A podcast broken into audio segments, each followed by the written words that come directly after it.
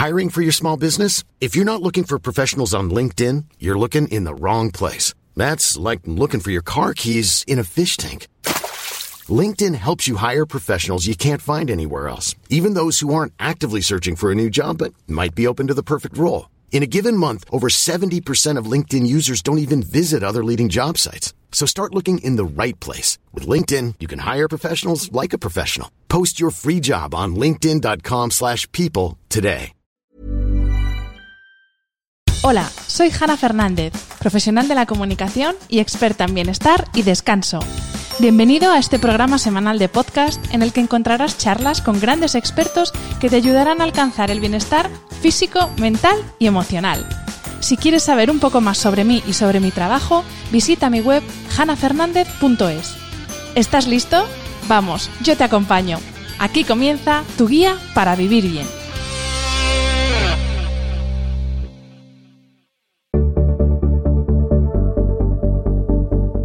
Hola a todos y bienvenidos a este segundo episodio recopilatorio del verano de 2020 dedicado a mi tema, el descanso. En 2016 mi cuerpo dijo basta. Basta de trabajar de lunes a domingo. Basta de estar disponible las 24 horas del día. Basta de asumir todas las responsabilidades. Basta de pensar en todos y en todo menos en mí. Lo hizo en forma de lagunas mentales, taquicardias, agotamiento extremo, insomnio y un estado emocional que me hacía pasar del llanto a la euforia varias veces a lo largo del día. Me hizo falta un toque de atención de mi médico para darme cuenta de que algo no iba bien. Pero el caso es que yo lo hacía todo bien. Hacía deporte a diario, yoga un par de veces a la semana, comía súper limpio y ecológico, meditaba casi todas las mañanas. Y hasta que mi doctor no me preguntó por cómo dormía, no puse el foco y la atención en lo que realmente pasaba, ¿Cómo esperar que la máquina funcione a pleno rendimiento si no le das ni un respiro? A finales de 2019 me pasó algo similar. Volví a caer en mi vicio favorito, ponerlo todo y a todos por delante. Trabajaba en una agencia de comunicación a jornada completa, y por las noches y los fines de semana me dedicaba a mi recién estrenado podcast y a mis redes sociales. ¿Cómo era posible que haciendo todo lo que me gustaba me sintiese otra vez sin ilusión, sin motivación, sin fuerzas para levantarme de la cama? Esta vez fue mi salvadora, la psicóloga Marta Redondo, la que puso nombre a lo que me pasaba, depresión por agotamiento. Y vuelta a empezar, aunque esta vez ya sabía lo que tenía que hacer, priorizar mi rutina de descanso y renunciar a algo. Esa palabra que poco nos gusta pero qué necesaria es. Vivimos pensando que podemos tenerlo y hacerlo todo. Y amigos, esto es imposible. La vida es elección y elegir algo es renunciar a otra cosa. Y cuanto antes interiorices este concepto, mejor te va a ir en la vida. Como apasionada del bienestar, el sueño y el descanso siempre han estado en mi radar, igual que la nutrición, el ejercicio, la gestión emocional, etc. Pero después de comprobar en mis carnes dos veces la importancia que tiene para nuestra salud, decidí profundizar aún más en el tema de la mano de los expertos que me acompañaron en estas semanas en mi podcast. Os podéis imaginar cómo me temblaban las piernas la mañana de viernes en plena pandemia que había quedado vía Skype para entrevistar al doctor Juan Antonio Madrid, cronobiólogo, catedrático de Fisiología de la Universidad de Murcia, profesor de Fisiología y Cronobiología, director del Laboratorio de Cronobiología de esta universidad y académico numerario de la Academia de Ciencias de la región de Murcia. Con él descubrimos una profesión apasionante, la de cronobiólogo, los relojeros de la vida, como dice el propio doctor Madrid, y una disciplina, la cronobiología, que estudia los ritmos biológicos, es decir, el cambio cíclico de una variable del cuerpo, como el sueño y la vigilia, los cambios de apetito, la segregación de hormonas, etc. En mi proceso de reconciliación con el sueño, fue fundamental reorganizar mis rutinas, ya que vivía absolutamente desincronizada de mi reloj biológico, algo por desgracia generalizado en nuestra sociedad, como nos explicaba el doctor. Nosotros utilizamos en nuestro laboratorio un test que está implementado en la página web que se llama el test de los tres tiempos. Eh, ¿A qué nos referimos cuando hablamos de los tres tiempos? Nos referimos a que existe un tiempo interno, un sentido interno del tiempo, que es el que produce tu propio reloj biológico, que es eh, en parte genético, también en parte cultural, pero luego existen dos tiempos más, que son el tiempo ambiental, el producido por la luz y la oscuridad natural, y el tiempo social. El tiempo social está eh, implementado por los horarios de trabajo, la, hora oficial que tiene nuestro país. Bueno, pues esos tres tiempos tienen que eh, armonizarse, tienen que coincidir. ¿Qué problema tenemos ahora en las sociedades desarrolladas? Que el tiempo social, es decir, horarios de trabajo, y el tiempo ambiental, con la invención de la luz eléctrica y la iluminación durante la noche, ha venido a romper una armonía que siempre había existido. Y eso lo estamos pagando, lo estamos pagando en forma de alteraciones de sueño cada vez a edades más tempranas. Siempre digo que el sueño es uno de los grandes misterios del universo. Aunque cada vez sabemos más sobre esta función fisiológica imprescindible para la vida, hasta hace no mucho, la mayoría pensaba que durante el sueño simplemente nuestro cerebro se apaga hasta el día siguiente. Pero ni os imagináis la cantidad de cosas que pasan en nuestro cuerpo y en nuestro cerebro mientras dormimos. Como seguro que tampoco sois del todo conscientes de las tremendas consecuencias que tiene la privación de sueño para nuestra salud. El tiempo de sueño, el tiempo que nosotros dedicamos al sueño, a menudo lo hacemos en función de todo lo demás. Es decir, el sueño no es, no es prioritario en un momento determinado, sino que dormimos lo que podemos en función del trabajo que tenemos. Y eso es un error, porque eh, luego lo que intentamos hacer durante los fines de semana es completar el tiempo de sueño y alargamos mucho el tiempo de sueño el sábado y el domingo. Pero el sueño no se recupera. El sueño solo se puede recuperar al día siguiente, pero no recuperamos el sueño del lunes, el sábado. No recuperamos el sueño del martes, el domingo. Por lo tanto, esa privación de sueño nos va a pasar una factura importante. ¿Qué notamos? Bueno, físicamente hay efectos, por ejemplo, nos volvemos más resistentes a la insulina. Para que nos entiendan, nos volvemos un poquito diabéticos cuando dormimos menos. Eso es un efecto sobre nuestro cuerpo. Estamos más cansados.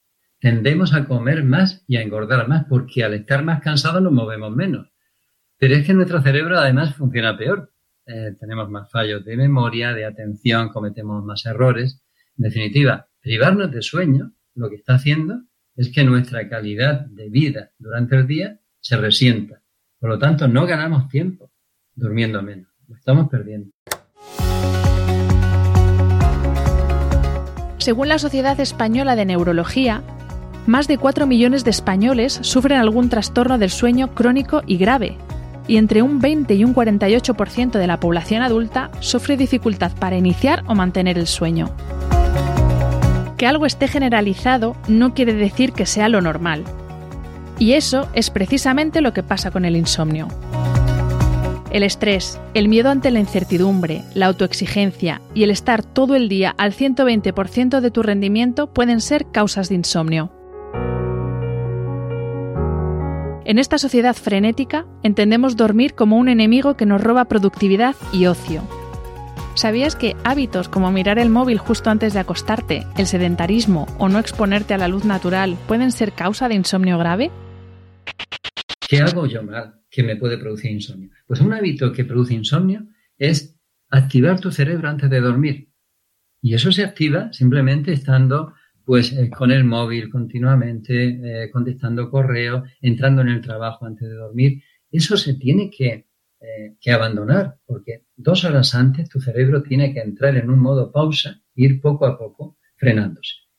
Otra razón, y esta no lo sabe casi, o no, no lo aprecia mucha gente, es no moverte. O sea, el sedentarismo es una causa de mala calidad de sueño también.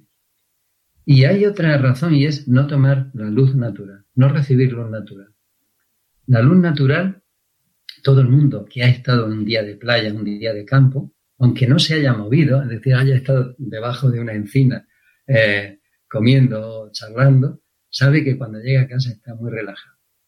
La ansiedad ha desaparecido. Estás, te ha quitado esa tensión, ese estrés. Incluso al día siguiente te sientes raro, porque te sientes por debajo de lo que normalmente estás Además de factores sobre los que podemos actuar a título individual, como los hábitos y la higiene del descanso, hay factores igual de dañinos para nuestro sueño que deberíamos empezar a considerar como sociedad si no queremos convertirnos en enfermos crónicos. Estos factores son la luz y el ruido, los grandes olvidados de un mundo moderno que se van a gloria de no apagarse nunca y no callarse nunca. La oscuridad también es fundamental. Hemos vivido durante la vida en la Tierra, ha vivido durante 3.500 millones de años conviviendo con la oscuridad y con la luz. Y solo hace 140 años inventamos la luz artificial eléctrica y empezamos a iluminar la noche y, se nos ha ido la cabeza iluminando. Estamos iluminando absolutamente todo, incluso aunque no haga falta iluminar. Es como el, nuevo rico que descubre eh, la luz y de pronto tiene que, que, iluminar toda su ciudad o tiene que iluminarlo todo. ¿no? Pues un poco eso es lo que está ocurriendo. 3.500 millones de años de evolución han desarrollado relojes biológicos que necesitan la oscuridad y la oscuridad es fundamental para producir una hormona de la noche que se llama melatonina, que cuida, que repara nuestro cuerpo. Y ahora lo que estamos haciendo es privarnos de oscuridad, cada vez menos, menos, menos oscuridad hasta que desaparezca. Por lo tanto, ojo con la contaminación lumínica. No solo es un despilfarro económico, es que a nivel de salud pasa mucha factura, es el precio oculto de esa factura de la luz. Hay estudiosos, hay investigadores que señalan que hay un efecto directo del ruido y enfermedad cardiovascular, que no tiene, no está mediado por el sueño, es independiente, ¿no? Mayor riesgo en función de los decibelios medios que tiene la ciudad o el lugar donde vives. Pero es que cuando analizas el sueño te das cuenta que los sonidos durante la noche, una moto que pasa en un momento determinado, produce una subida. Estábamos en esa fase profunda de nuestra piscina, en la fase 3, y de pronto sacamos la cabeza fuera del agua, aunque luego volvemos a dormir tranquilo. Pero produce micro despertares.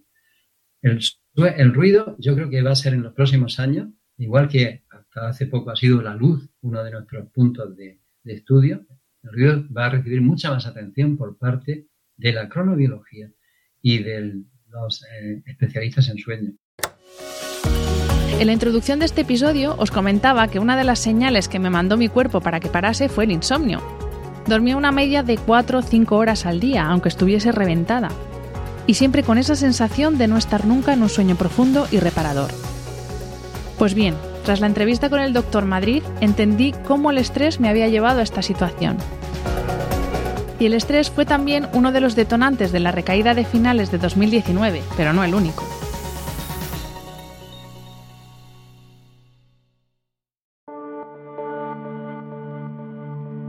Las personas que trabajamos en lo que nos apasiona corremos un riesgo muy serio, no saber dónde ni cuándo parar.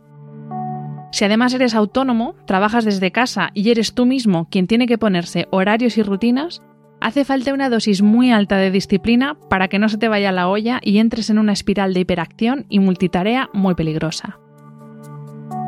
Por eso, quise saber más sobre algo que resulta que es un síndrome. Sí, sí, la típica expresión de estoy más quemado que la moto de un hippie. Resulta que tiene su nombre propio y su explicación médica, el síndrome del trabajador quemado o burnout. Este síndrome lo padecen trabajadores que viven una situación de estrés y ansiedad continuada que les incapacita laboral y socialmente, reduce su productividad y produce agotamiento emocional. Más allá de las causas externas, que son más evidentes, como sobrecarga de trabajo o largas jornadas laborales, también hay una serie de causas internas que pueden desencadenar este síndrome, como por ejemplo la autoexigencia por hacerlo todo perfecto y no decir que no a nada, o las expectativas que nos creamos en torno a nuestro puesto de trabajo para convertirlo en el trabajo de nuestros sueños. Uno de los detonantes de esta patología es perder la perspectiva y hacer que toda nuestra vida gire en torno a nuestro trabajo. Pensamos que nuestra felicidad depende de lo exitosos que seamos en lo laboral, olvidándonos de cultivar esas otras áreas que nos equilibran. Vida social, autocuidado, vida familiar, aficiones.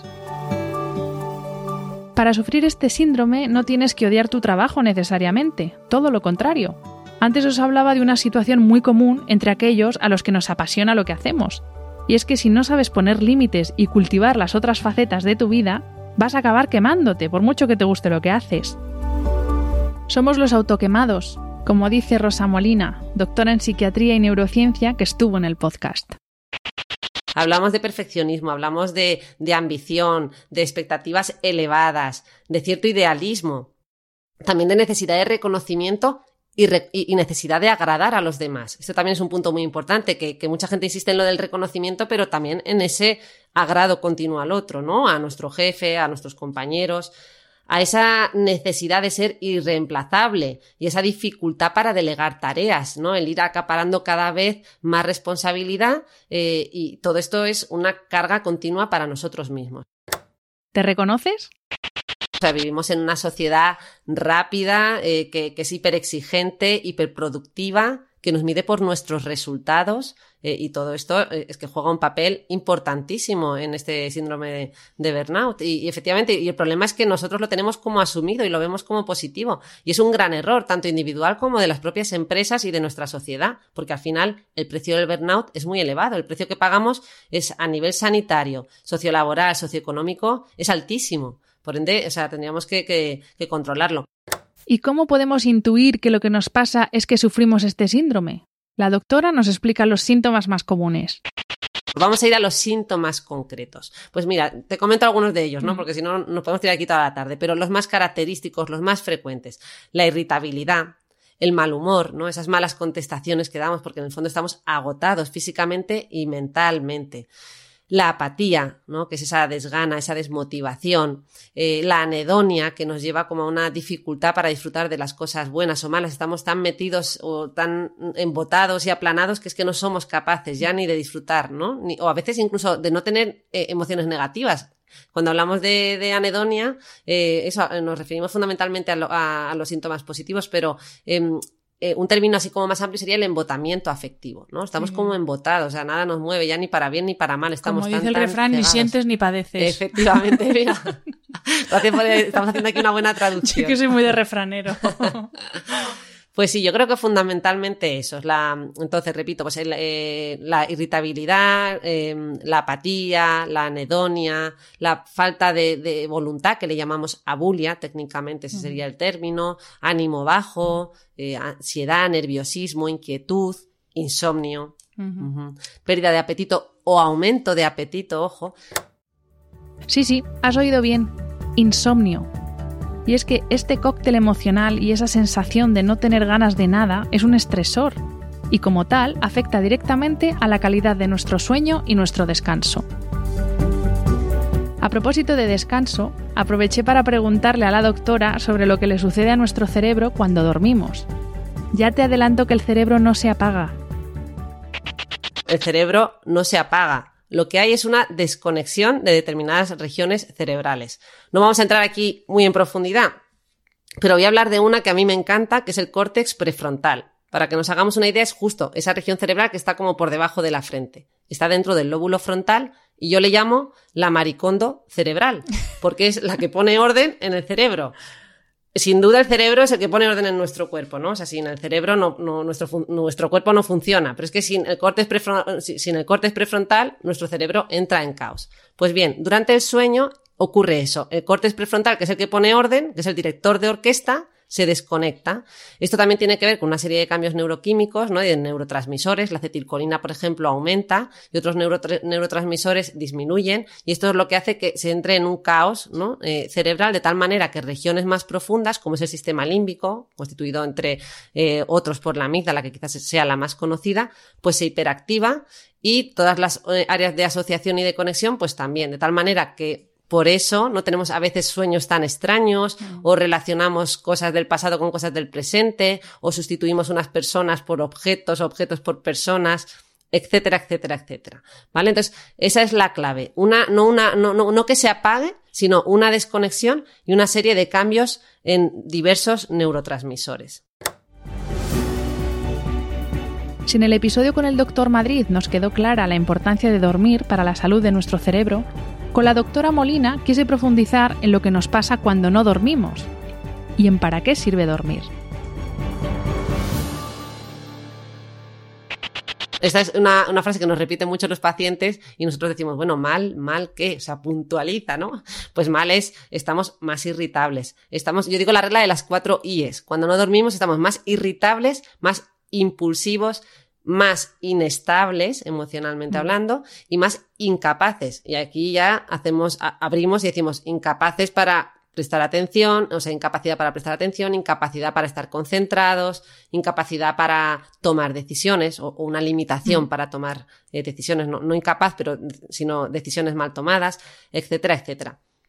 en definitiva, claro, ¿qué ocurre? Que durante el sueño eh, tenemos esta desconexión cerebral del, del córtex prefrontal del que hablábamos, pero es que el sueño, eh, aunque todavía está muy en debate y se está estudiando mucho y no se sabe exactamente eh, al 100% por qué dormimos y por qué necesitamos eh, dormir, parece que hay algunas teorías que se van aceptando, ¿no? Por ejemplo, pues la teoría del aprendizaje, que, explicaría el por qué durante el sueño ensayamos. este término lo usa un autor que se llama Thompson, que se dedica al estudio del sueño y él dice que, que, ensayamos y practicamos la realidad durante el sueño desde que somos pequeñitos. Mm. Eh, de, cuando somos bebés y niños necesitamos dormir más horas, ¿no? Para ensayar todo ese aprendizaje eh, que estamos viviendo. Y luego también hay otra teoría muy aceptada ya, ¿no? Que es, eh, tiene que ver con esa limpieza del cerebro. Y se habla ya incluso de un sistema linfático, ¿no? Como en paralelo al sistema linfático, que es ese sistema de drenaje y limpieza que tiene nuestro organismo, pero eh, sería hacer esa equiparación con el cerebro y por eso se le llama el sistema linfático, que sería como un sistema de vasos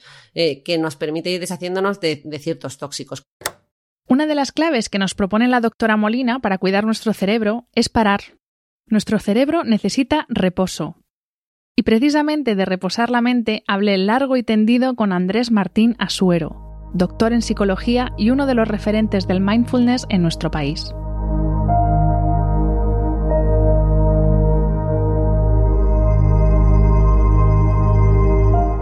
Si hay una idea que se desprende de las palabras de Martín Asuero, es sin duda la increíble capacidad de la mente humana para actuar con conciencia plena, que es precisamente lo que es el mindfulness. Nuestro estilo de vida, la prisa, la autoexigencia, nos llevan a ir por la vida en modo automático. Por eso, en un entrenamiento de mindfulness se cultiva un tipo de atención especial, una atención consciente, centrada en lo que ocurre en el momento presente y de forma amable, aceptando la experiencia tal y como es y no como nos gustaría que fuera. Antes he dicho que el sueño es uno de los grandes misterios del universo, pero realmente es la mente y su funcionamiento lo que supone el gran misterio. Como afirma Martina Suero, la salud del cuerpo la tenemos bastante bien integrada, pero la salud de la mente no tanto. No somos conscientes de que el cerebro puede ser responsable de la salud, pero también de la enfermedad, y es el órgano que deberíamos cuidar con mayor interés. Signos de modernidad, como la adicción a la prisa, la acumulación de tareas y la abundancia de dispositivos, son un gran desafío para la mente. La doctora Molina nos recomendaba en su episodio asegurarnos de tener momentos de descanso y reposo para nuestro cerebro, ya que es precisamente en esos momentos cuando la creatividad se dispara y tenemos nuestras mejores ideas. Estos momentos de reposo suceden cuando dormimos, cuando hacemos tareas mecánicas como fregar los platos, cuando meditamos y cuando nos aburrimos. Sí, como lo oyes. Yo lo primero que distinguiría sería el aburrimiento como una sensación de la aversión al aburrimiento. Vale. Entonces, el, el aburrimiento en sí no es tan negativo como la aversión al aburrimiento. Y la aversión al aburrimiento nace de una idea que, que hemos incorporado en nuestra cultura. Es como una especie de modelo mental y es un modelo mental que opera desde la parte inconsciente y es que el, el, mismo motor del consumo, del querer tener, del acumular, de cuanto más tenga, más acumule, más cosas haga, más disfrute, mejor estoy aprovechando la vida. El aburrimiento es un momento en el cual puedo hacer espacio, soltar, dejar que mi mente a lo mejor divague, encuentre algo creativo o simplemente estar, aprender a, a ser, estar sin tener que hacer, tener, conseguir. que nunca te habías planteado que el aburrimiento es una fase del proceso creativo. Yo tampoco hasta mi charla con Martina Suero. Fue entonces cuando me di cuenta de que las mejores ideas, las grandes decisiones de mi vida personal y laboral han llegado en momentos como mis paseos por el parque con galleta, mis cafés en la terraza en silencio al amanecer, o tras un fin de semana en la playa sin hacer otra cosa que pasear y desconectar. Esos momentos en los que abandono el mundo de las ideas y me dejo llevar al mundo de las emociones y las sensaciones.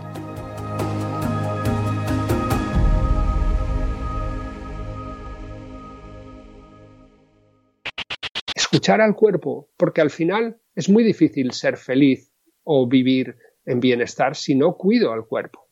Y, la respiración es un gran indicador de qué es lo que está pasando. ¿Estoy respirando con la parte de arriba o estoy respirando abdominalmente? Y, verás que hay una gran diferencia de tu estado emocional cuando respiras de una forma o de otra. A medida que te vas familiarizando con eso, regulando la respiración, regulo mi estado emocional. Para nuestro cerebro, el sueño y el descanso no solo son fundamentales para consolidar los recuerdos y el aprendizaje y mantener a punto la atención, la concentración o la creatividad.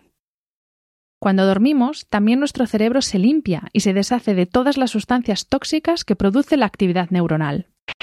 El descanso mental, pues significa que hemos prestado atención a tantas cosas, hemos tomado tantas decisiones, hemos estado leyendo tanto y viendo tantas cosas, que es que eh, nuestra estructura requiere una especie de limpieza, ¿vale? Y esa limpieza la da el sueño o, o la meditación.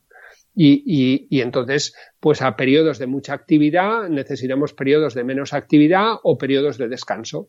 Y, y volvemos otra vez a lo que decía antes, escuchando al cuerpo, pues empiezas a, a, darle más importancia al descanso y empiezas a cuidar tu descanso y, y a darte cuenta que el descanso es un gran indicador también del bienestar de las personas.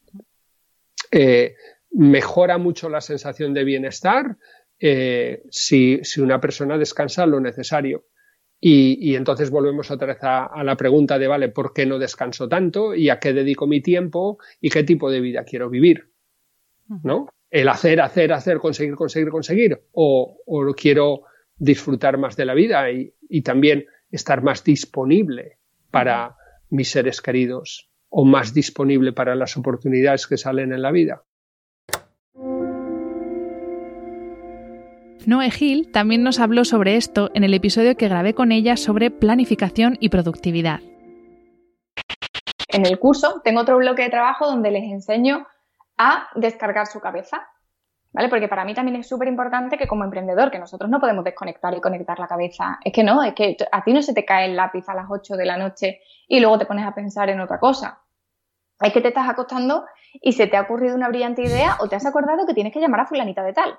Entonces, todo lo tengo centralizado o enseño cómo se tiene centralizado y en la nube eh, con múltiples herramientas y aplicaciones em, y cómo debes volcar todas esas ideas con la herramienta que más práctica te resulte, lo debes escupir en algún lado y, aterrizar. ¿Para qué? Para no tenerlo todo ahí como una nube negra en, tu cabeza haciendo ruido. Hmm. Y sobre todo porque cuando lo escribes ya va cogiendo otro tipo de, de forma y te quedas tranquila de que eso está apuntado en algún lado. A lo mejor no lo encuentras el día de mañana, que ya me encargaré yo de que lo encuentres, pero eso está ahí apuntado en algún lado.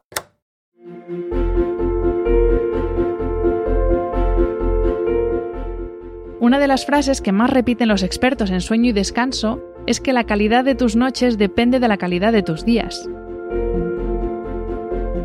Sí, lo que haces, cuándo lo haces y cómo lo haces durante el día va a determinar cómo va a ser tu sueño. Por eso, tan importante es prestar atención a qué hacemos justo antes de acostarnos y a cómo está el espacio en el que vamos a dormir, como a nuestras rutinas durante el día y a qué le damos prioridad. Primero tenemos que conocernos, conocer dónde queremos ir, qué queremos hacer en la vida, nuestros valores, qué es lo más importante para empezar a priorizar.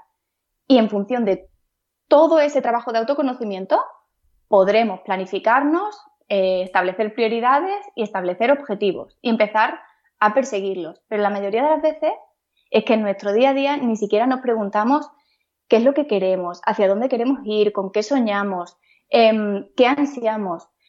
No estamos acostumbrados a pedir, porque nunca nos lo han enseñado desde pequeños. Siempre nos pusieron en el colegio un calendario de este es el horario y esto es tal, y esto mm, te metes en la universidad y sigues estudiando, y de repente te conviertes en emprendedor y tienes un lienzo en blanco para diseñar tu vida. Y, y, no sabemos diseñarla, no sabemos pedir, no sabemos, tenemos muchísimos bloqueos.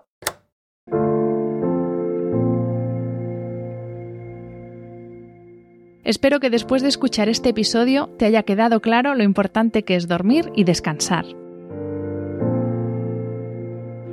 El cerebro es el responsable de nuestra salud y también de nuestra enfermedad. Un cerebro en calma y equilibrado es garantía de un cuerpo saludable.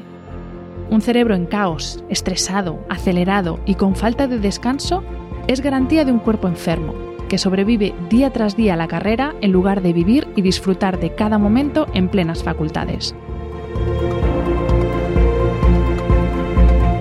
Espero que os haya gustado este segundo episodio especial. Mil gracias como siempre por estar al otro lado del micro y hasta la semana que viene.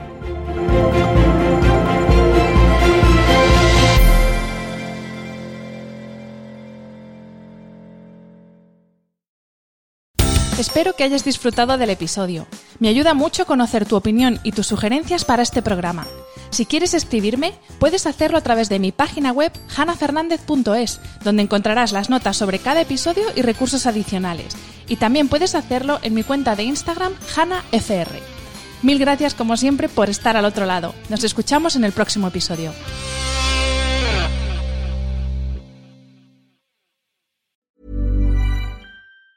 Planning for your next trip? Elevate your travel style with Quince. Quince has all the jet setting essentials you'll want for your next getaway, like European linen, premium luggage options, buttery soft Italian leather bags, and so much more. And is all priced at 50 to 80% less than similar brands. Plus, Quince only works with factories that use safe and ethical manufacturing practices. Pack your bags with high-quality essentials you'll be wearing for vacations to come with Quince. Go to quince.com slash pack for free shipping and 365-day returns.